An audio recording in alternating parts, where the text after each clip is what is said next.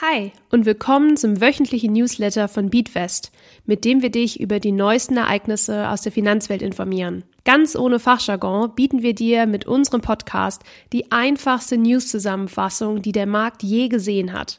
Unsere Beatwest-App ist nun im Apple App Store erhältlich. Investiere mit virtuellem Geld und sieh, wie sich deine Investments am echten Finanzmarkt entwickeln würden. Suche dafür einfach nach Beatwest im Apple App Store.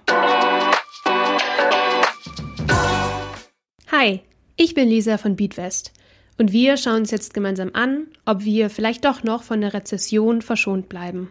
Vielleicht hast du bereits in den Nachrichten mitbekommen, dass diese Woche das Weltwirtschaftsforum in der Schweiz in Davos stattfindet. Dort trifft alles aufeinander, was Rang und Namen hat. Politik, Wirtschaft und Wissenschaft. Es kann nicht geleugnet werden, dass die Weltwirtschaft spätestens seit des Ukraine-Krieges vor großen Herausforderungen steht. Die Lieferkettenengpässe hängen uns noch von der Corona-Pandemie nach.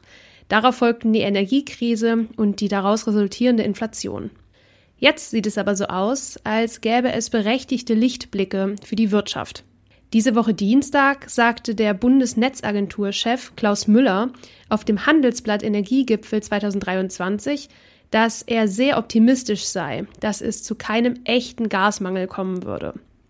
Die Gasspeicher der EU sind aktuell so gut gefüllt wie seit Jahren nicht mehr.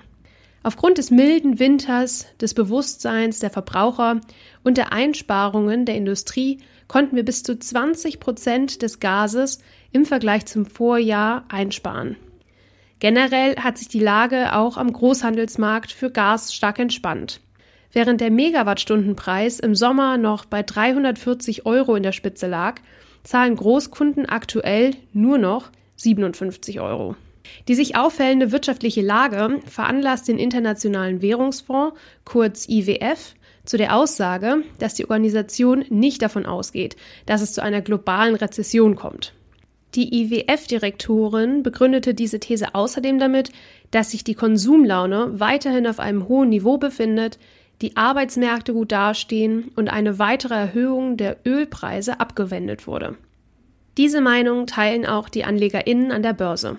Alleine der deutsche Aktienleitindex DAX kletterte seit Jahresbeginn um 8,5 Prozent. Die düsteren Zeiten, in denen der Begriff wirtschaftlicher Abschwung in aller Munde war, scheinen vorbei zu sein. Es könnte nun also darauf hinauslaufen, dass sich die Börse nun wieder von ihrer sonnigen Seite zeigt. Abgesehen davon, was die Zukunft bringt, ist es für dich als langfristige Investorin aber wichtig, an deiner Anlagestrategie festzuhalten und keine überstürzten Entscheidungen zu treffen.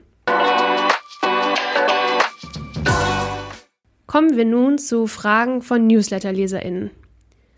Diese Woche erreicht uns die folgende Frage. Wie und warum versucht die deutsche Regierung zukünftig die Rentenlücke durch ein Generationenkapital zu schließen? Vielleicht weißt du bereits, dass proportional gesehen immer mehr RentnerInnen auf immer weniger ArbeitnehmerInnen treffen. Das sorgt dafür, dass unser deutsches Rentensystem ins Schwanken gerät.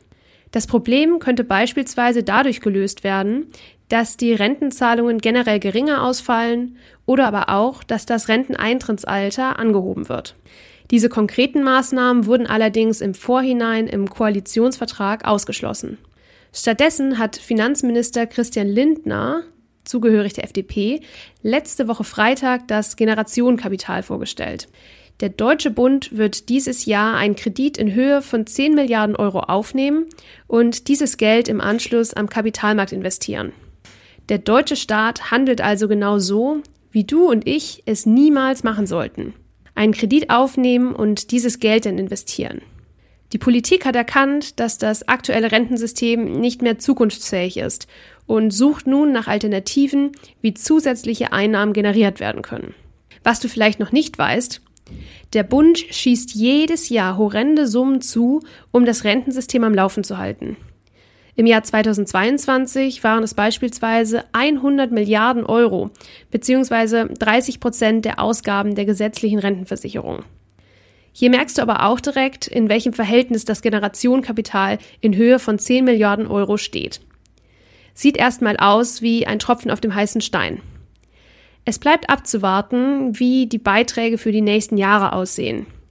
Was interessant ist, der deutsche Staat ist ebenfalls ein langfristiger Anleger, denn er will frühestens in 15 Jahren das erste Mal etwas aus seinem Depot entnehmen. Und wenn dir der Beatwest Podcast gefällt und du uns gerne unterstützen möchtest, dann freuen wir uns natürlich über ein Abo und über eine 5-Sterne-Bewertung bei deinem Streaming-Dienstleister.